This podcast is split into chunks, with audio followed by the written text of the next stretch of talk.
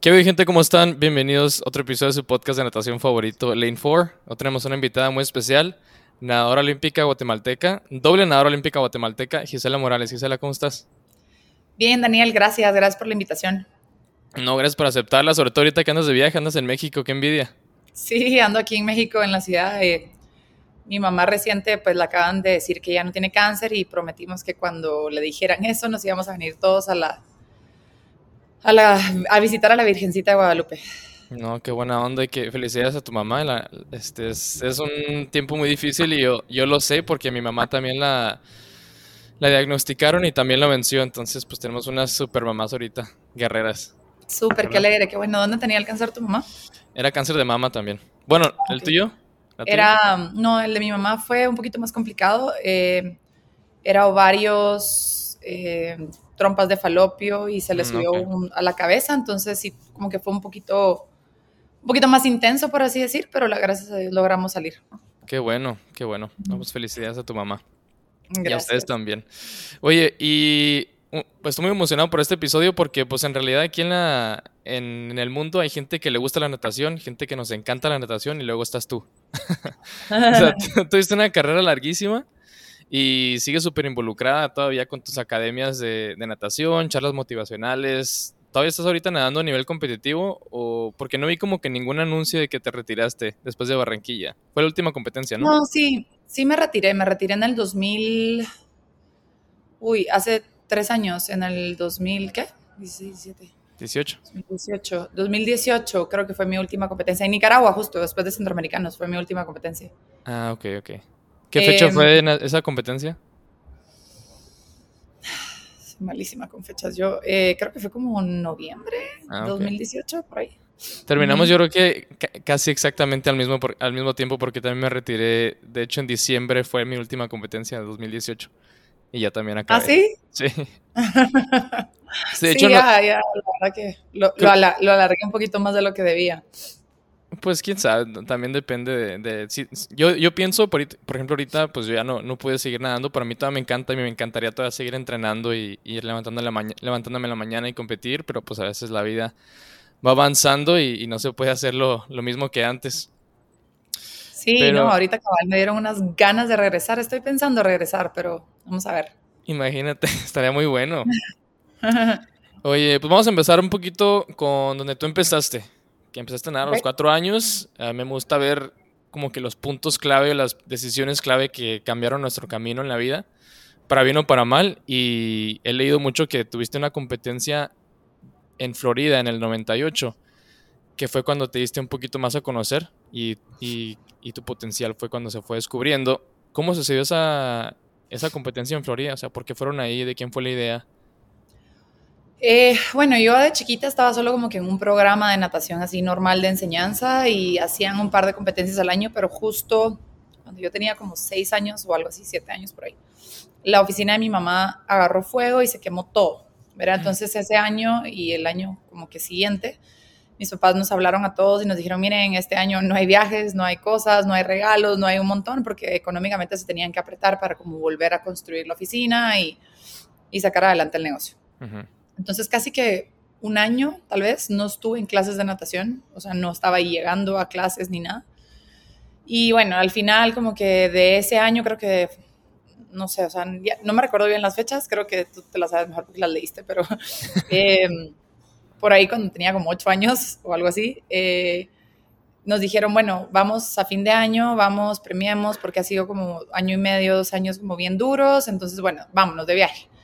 Y fue más que todo porque había, o sea, resultaba que había una competencia de natación, entonces podíamos aprovechar como que a nadar y viaje familiar y un montón de cosas, entonces se aprovechó. Pero yo tenía como un año de no, de no tocar piscina, por así decir, o un poquito, pues como que no estaba siendo constante porque no me podían llevar mucho y así. Y en esa competencia le gané a la mejor nadadora de ese club en ese momento. Entonces fue mi entrenador así como, puchica, esta chica no ha tocado agua y, y ganó, entonces o sea, hay potencial que podríamos hacer si sí, si, fuera constante, digamos, ¿verdad? Y si se lo tomara en serio. Entonces, así fue como, fue como muy natural, digamos. Qué interesante porque ni siquiera fue como un plan que ustedes tenían de que vamos a esta competencia de Estados Unidos y ahí fue donde tú empezaste como a, a mostrar un poquito más tu, tu potencial. de ahí del 98, pues creo que te fue súper bien. Fuiste a Juegos Centroamericanos a tus 13 años, ¿fue cuando empezaste? Eso fue en el 2001. Ajá. 2001. ¿En, ¿Dónde fueron esos? ¿En Guatemala? Esos fueron justo en Guatemala, entonces me recuerdo que fue súper bonito porque, pues, o sea, fue la primera vez que compito y todo el público ahí, toda mi familia, tambores, trompetas y todo. Me recuerdo que fue súper lindo, o sea, la experiencia sí, súper linda. Eh, bueno, Guatemala tiene las mejores instalaciones del mundo para nada, entonces era un mini graderío espantoso, pero ahí está así atascado de gente, súper, o sea, muy linda la experiencia, la verdad. Qué padre. Y ese, y ese para, prepararte para esa competencia, cuando te devolviste de pues, la competencia en Florida, ¿seguiste entrenando igual?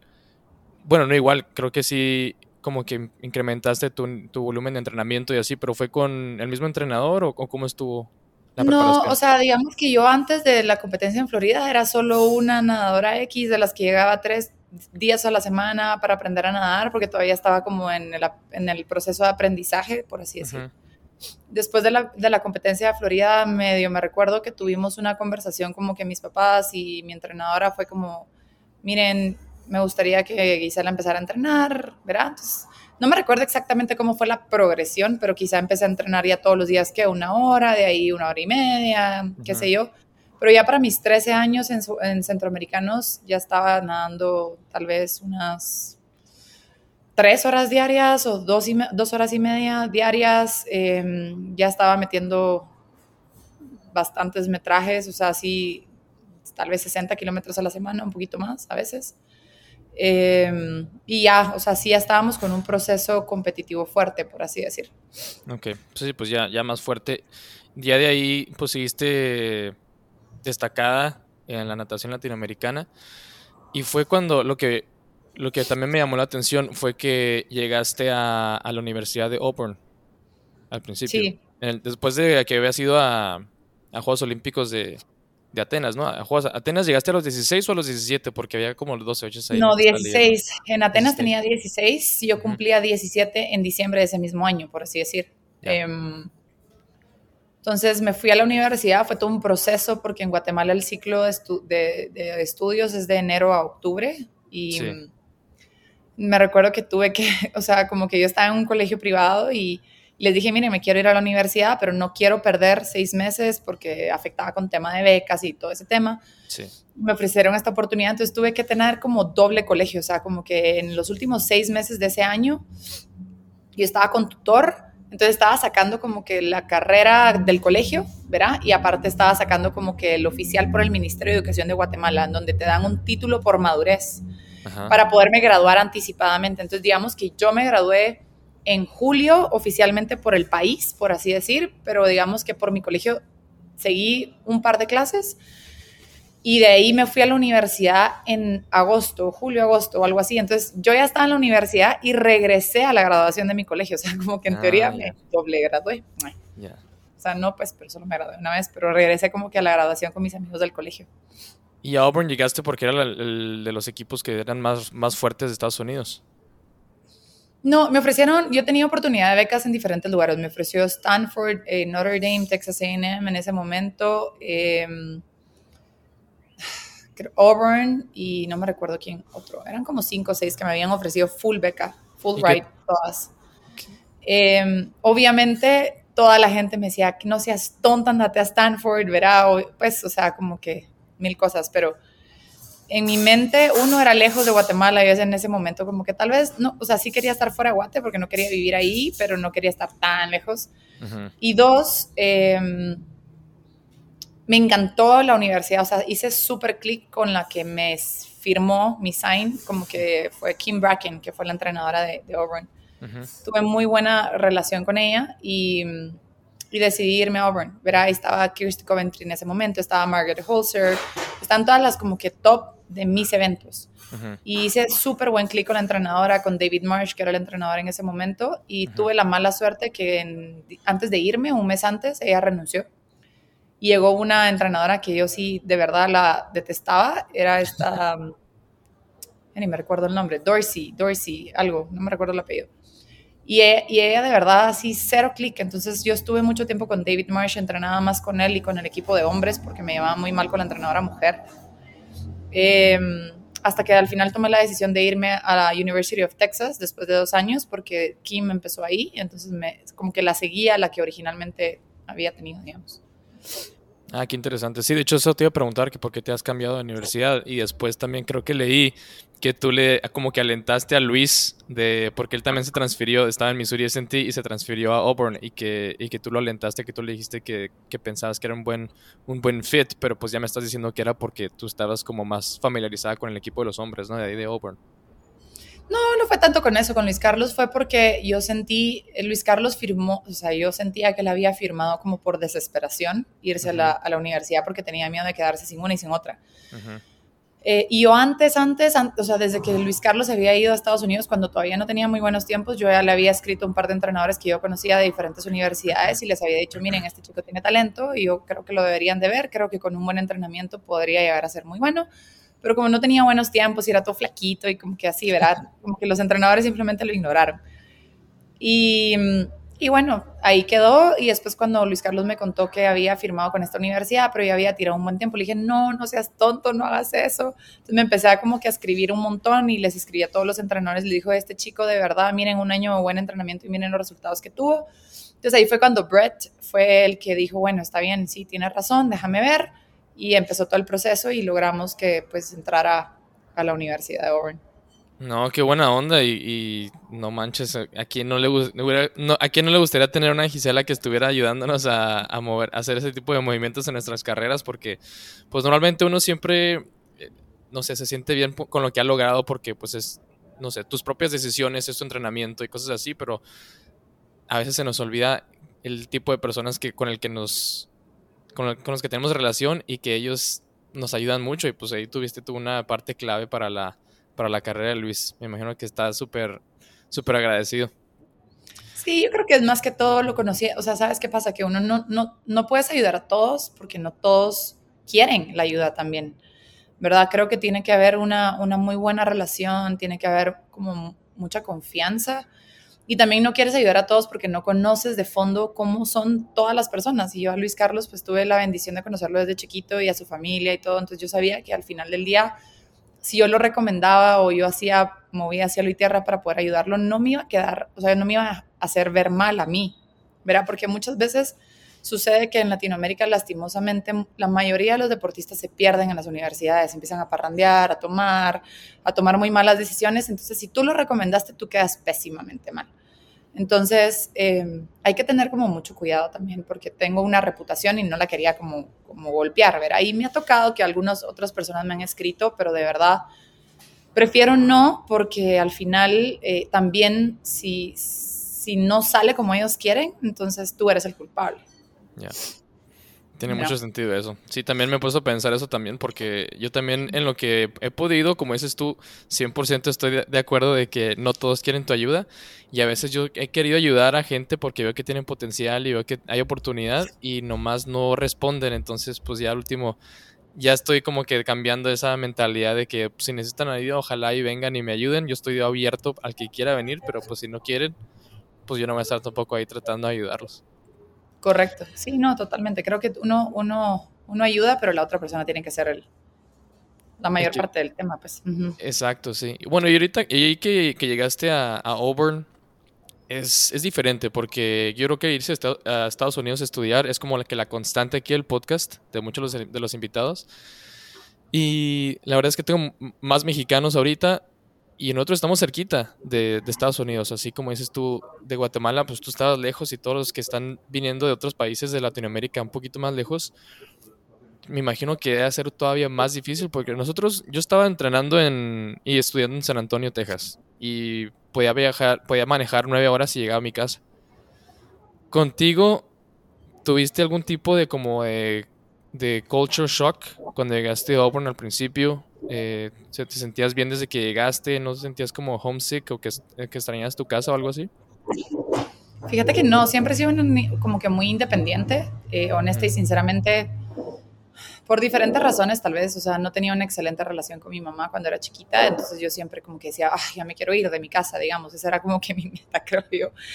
Eh, y fue cambiando obviamente con el tiempo, cuando me hice mamá, cuando me, cuando, cuando me casé, pero de chiquita no teníamos una buena relación y yo sí de verdad soñaba con irme de Guatemala. Em, y no por el simple hecho de que tal vez no me, porque a mí me encanta Guatemala y me encanta mi país, pero sí creo y confío cien mil veces en este dicho que ha ido cambiando, porque me recuerdo que mi mamá me decía, dime con quién andas y te diré quién eres, ¿verdad? Eh, constantemente. Y yo le decía, no, como que me, me peleaba con ella, pero sí, es, es, tan cierto y ahora en mi vida lo, lo experimento constantemente y es tú eres el promedio de las cinco personas con las que más pasas y no puedes pretender ser un medallista olímpico entrenando con renacuajos. O sea, simplemente eso es imposible, ¿verdad? Y en Guatemala no había nadie. O sea, yo competía contra los hombres y le sacaba 20 segundos a veces a los mejores hombres de mi O sea, era bien difícil poder entrenar allá y, qué motivación tenía, nada, ¿verdad? Era como muy mediocre. Todos mis amigos, lo único que estaban eh, preocupados en ese momento, en esa época de mi vida, era fiesta, salir a parrandear, salir a tomar mis prioridades eran diferentes, o sea, y me criticaban constantemente como, ay, qué aburrida tu vida, tú nunca sales, tú nunca parrandeas, y yo tenía el día siguiente o sea, entrenamientos a las 5 de la mañana, entonces, si yo me hubiera quedado en ese ambiente, realmente yo hubiera dejado de nadar, porque al final del día la presión social te aleja de tus metas, ¿verdad?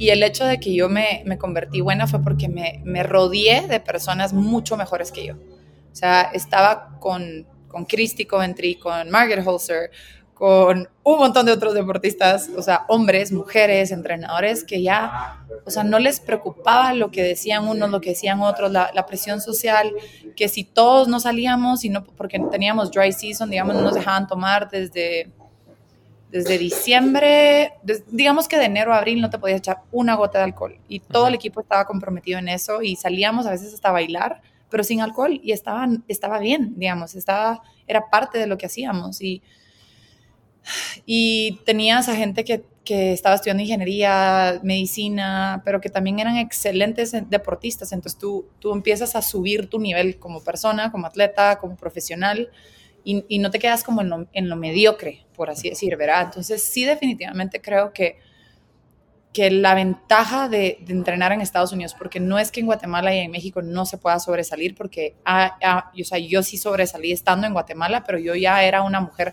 formada, donde no me importaban las opiniones de los demás, yo me, no me importaba aislarme, no me afectaba el que dirán, pero en esa época de la adolescencia donde sí te importa, necesitas un grupo que esté enganchado en el mismo tema. Si no es como muy difícil y siento que eso que yo no tenía en Guatemala al irme a la universidad simplemente me llevó de la manita, pues no, como que sale natural. Sí, es exactamente lo que te iba a decir, de que si pensabas que, bueno, cuando estás formándote, sí es, es más difícil como quedarte ahí, porque como dices tú, es, difícil ser bueno con renacuajos. Y, y ahorita tengo amigos que a lo mejor ya vinieron a Estados Unidos, estudiaron, llegaron a donde tenían, que llegar y se devolvieron y están entrenando en México por diferentes razones y muchas veces es por falta de recursos económicos para poder sustentar tu vida y tu entrenamiento en Estados Unidos, pero es lo que te iba a preguntar también, que, que si, ¿cómo la veías de, de, esas personas que a lo mejor ya están formadas y, tienen la oportunidad de regresarse y entrar en México? Pero ya es diferente, ¿sabes? Porque ya estás en un nivel de madurez totalmente diferente. Tú ya sabes lo que puedes llegar a tener. Entonces tú ya, digamos que tú ya abriste tus ojos, ya abriste tu experiencia, tú ya sabes lo que no es ser mediocre, tú ya sabes que si quieres llegar a ese nivel, ya entrenaste con personas de ese nivel y sabes lo que tienes que hacer. Entonces tú ya regresas a tu país y tú sabes qué es lo que esperan de ti para llegar a ese nivel. Entonces es diferente, incluso a veces hasta yo te diría, hasta es mejor, porque no es mejor, es relativamente, depende de la persona, pero por ejemplo, en mi caso, cuando regresé a Guatemala me funcionó bastante bien porque mi entrenador en Estados Unidos, de tener la atención de un entrenador para 80, aquí en Guatemala mi entrenador está 100% enfocado en mí. y, y, quiera que no, por ser la mejor nadadora de Guatemala, tenía privilegios y masaje y hielo y patrocinios y que en bandeja de plata prácticamente. Entonces, esas pequeñas diferencias sí me hacían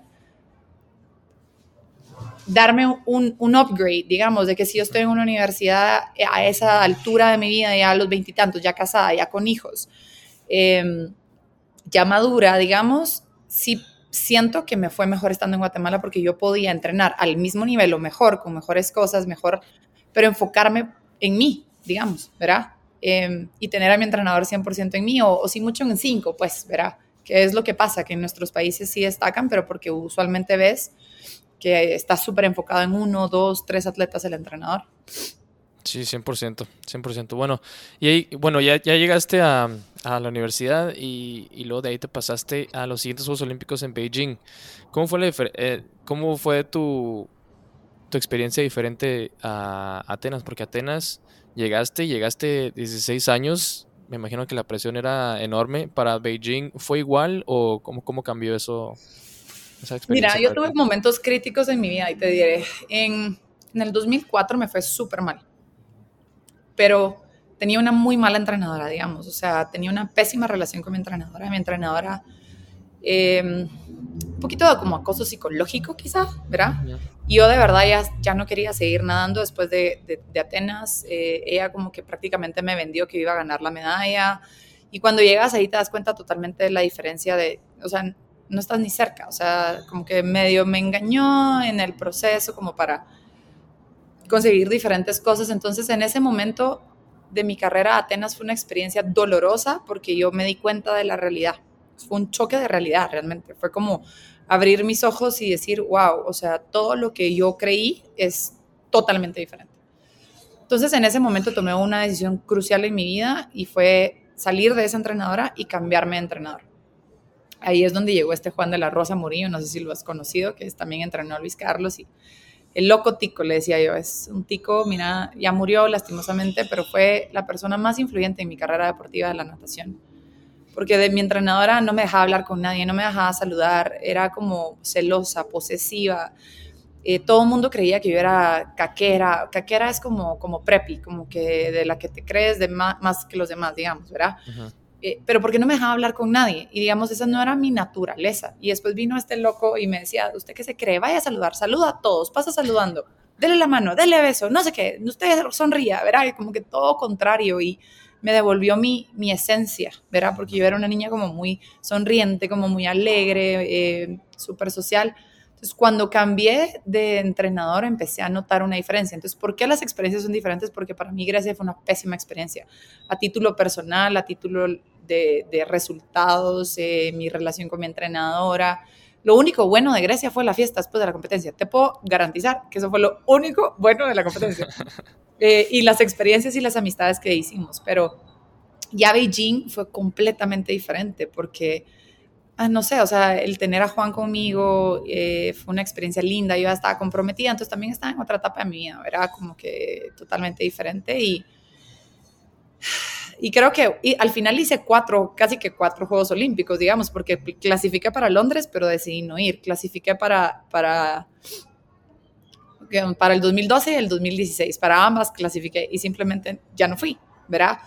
Em, y los procesos fueron tan diferentes, pero sí te diría que, que para Beijing fue una experiencia mucho más linda. Me disfruté más los juegos, estaba más enfocada, no estaba distraída. Eh, lo único malo es que estaba lesionada, digamos, fui lesionada, ¿verdad? Como que me lesioné el tobillo, me lo había quebrado. Em, me comprometí, entonces me decidí regresar a Guatemala en vez de quedarme entrenando en Texas, eh, porque para ese momento mi entrenadora por la lesión me quería enfocar solo en los NC2A y no en Juegos Olímpicos, digamos. Entonces para mí los NC2A no eran tan importantes. Eh, y, siento que no fui tan bien preparada, pero aún así mis tiempos fueron mejores, o sea, que en, otros, en otras competencias, digamos. O sea, tuve los mismos resultados que tuve en Grecia eh, a nivel de puestos, pero no sé, totalmente diferente la experiencia. ¿Y, y por qué no, por qué decidiste no ir a, a Londres y a, y a Río?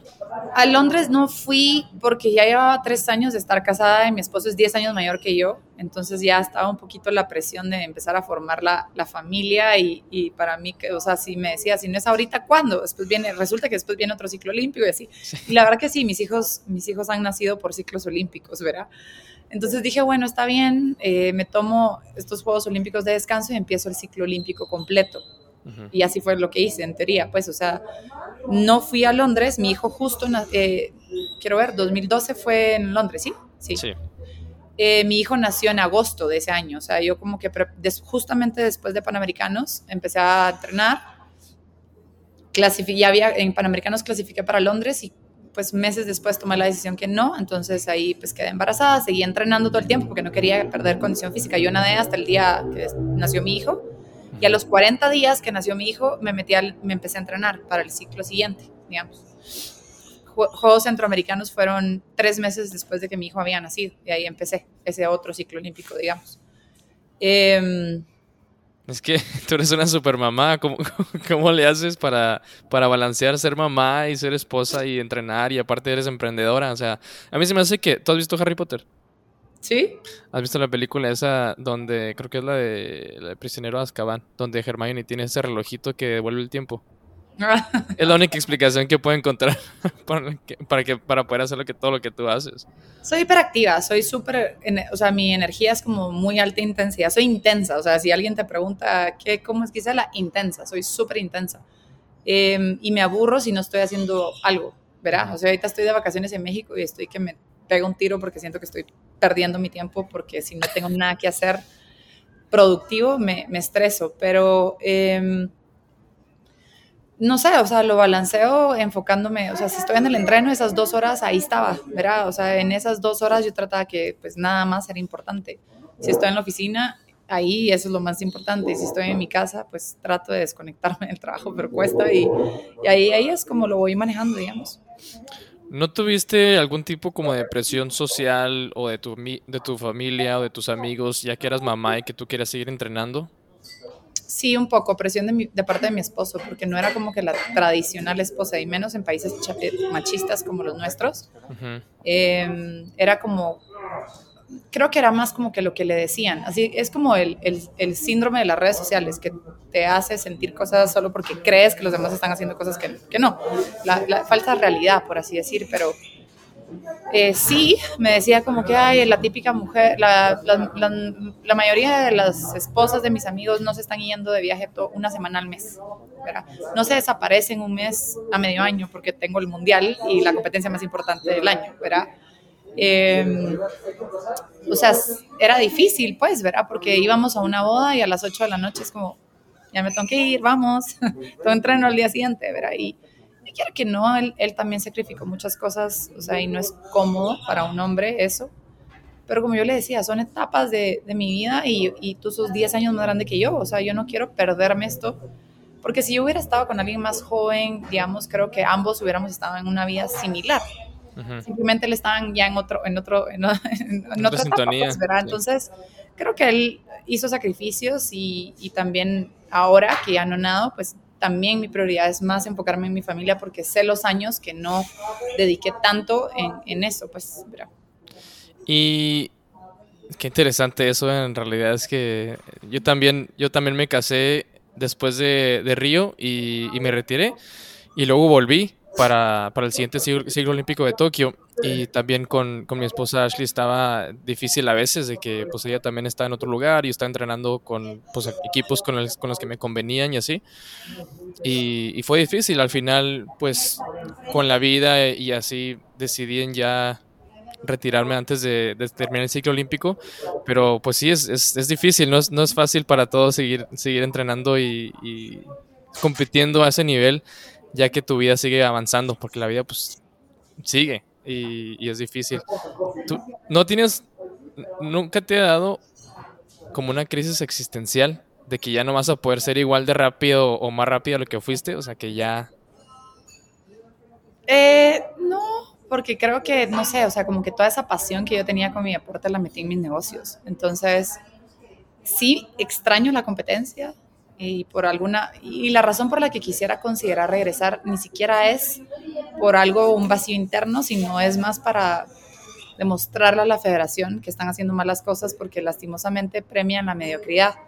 si yo nado, que medio tendría que entrenar para hacer un 1-3, ¿verdad? Que es un mal tiempo en un 100 dorso. Solo con eso ya tendría la mayor cantidad de puntos fina de mi país. Con eso ya limito que manden a cualquiera, a cualquiera solo por una carta de invitación a unos Juegos Olímpicos o cualquier pendejada de competencia. Entonces obligo a que si alguien quiere realmente nadar, que eleve su nivel. ¿Qué es lo que pasa en Estados Unidos? A ti ni se te pasa por la mente que te vayan a llevar invitado, porque simplemente no es una opción. Entonces tú te obligas a superarte y a mejorar para tener lo que quieres tener. En nuestros países lo que pasa es que la ley del mínimo esfuerzo es más que suficiente. Entonces, eso es lo que a veces como que me frustra y, esa es la razón, no porque una, una tema existencial, pero sí me he seguido retando de diferentes maneras. O sea, creo que en la parte empresarial es un reto, es un reto la meta que tengo y lo que quiero es, es hasta más complejo, es mucho más fácil ser nadador definitivamente porque tienes un entrenador que te dice qué hacer, te metes a la piscina y lo haces y se acabó el problema. Y siendo un empresario, wow, o sea, hay tantas variables, tantas cosas y, y tienes que ser tan autodisciplinado, nadie te dice qué hacer. Hay tantos retos que de verdad que ahí creo que estoy sacando mi, mi necesidad por esa competitividad y ese como, como adrenalina, no sé. Sí, sí, es difícil, ya nadie te viene a decir qué hacer y así. ¿Tú tuviste durante tu, carrera deportiva, siempre escuchaste lo que te hizo, lo que te decía tu entrenador y tú lo hacías exactamente al pie de la letra? ¿O alguna, alguna vez como que buscabas otras opciones para ya sea cambiar un poquito tus entrenamientos o, o hacer más de lo que te pedían? tuve la bendición que después de esta entrenadora loca que te cuento, todos mis demás entrenadores yo tenía una regla con ellos y era 100% honestidad, 100% transparencia. Yo no les mentía, o sea, yo a mi entrenador, con mi entrenador el tico, la, esa era, la, era, transparente, o sea, yo no te voy a mentir, si salía para rendear y me puse rebola, te lo voy a decir, ¿verdad? Y si no entrené y tenía que haber entrenado, te voy a ser honesta. ¿verdad? Y pero voy a hacer todo lo posible para compensarlo. Y de la misma manera, él era transparente conmigo. Entonces, creo que esa ley de transparencia y full honestidad eh, me ayudó mucho. Entonces, sí hacía casi siempre lo que ellos hacían, pero todos me, me escuchaban mucho. Yo tenía como muy buena percepción sobre mi cuerpo y yo no era de las personas que me quejaba innecesariamente. O sea, mi umbral del dolor era como muy alto. Entonces, si, si de verdad me dolía algo, yo le decía a mi entrenador, me duele el hombro pero no era una razón para quererme salir del entreno. O sea, tú me mirabas a mí grave de la gripe, igual me metía a la piscina, porque yo tenía ese freak mental, era una manía mía que si yo estaba enferma, de todas maneras tenía que llegar a, nadar. Entonces muchas veces pasaba todo lo contrario, o sea, mi entrenador me obligaba a no meterme a la piscina. Yo le decía, me voy a meter. Entonces, ¿pero por qué? Me decía, si estás grave, te vas a poner peor. Le decía, porque yo sé que hoy tal vez, o sea, me siento grave, puedo caminar, puedo trabajar sensibilidad, pero como que si yo sumo, eso me va a dar a mí esa como paz en el entreno. No que si yo no entreno hoy, yo estoy segura, porque así me pasaba, que en el parada en el, en el blog de salida, ahí en ese específico momento me iba a recordar de todos los días que no entrené. Entonces yo prefería como que pensar que, ok, estaba grave, hospitalizada, quebrada, lo que fuera. O sea, yo me quebraba el pie, me vendaba la pierna y nadaba. Eh, tenía malo el hombro, entonces me enfocaba en la patada que estaba grave de la gripe, entonces no podía meter la cara dentro del agua, perfecto. Entonces me enfocaba en trabajar patada, pesas, lo que fuera, pero siempre buscaba como que una oportunidad de entrenamiento de lo malo. Entonces creo que eso me hacía que mis entrenadores respetaran mucho mi opinión.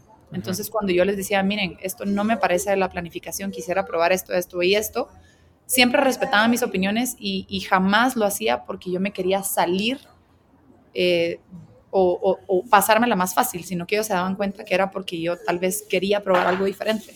Entonces siempre está en la universidad y eso creo que fue una de las razones por las que me llevaba muy bien con David Marsh. Él respetaba esa decisión.